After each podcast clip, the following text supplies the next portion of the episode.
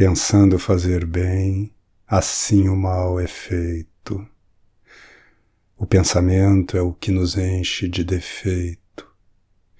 Se é o próprio Deus que recomenda não pensar e nos promete que é do Espírito falar, por que perder o precioso sentimento ao dissecá-lo com as lâminas do vento? A pérola perfeita, esférica, pura, é corrompida pela ideia do que a fura, fazendo útil o que era antes perfeição, tornando estrelas meras contas num cordão. Não quero ser ideia, ela quer me ser.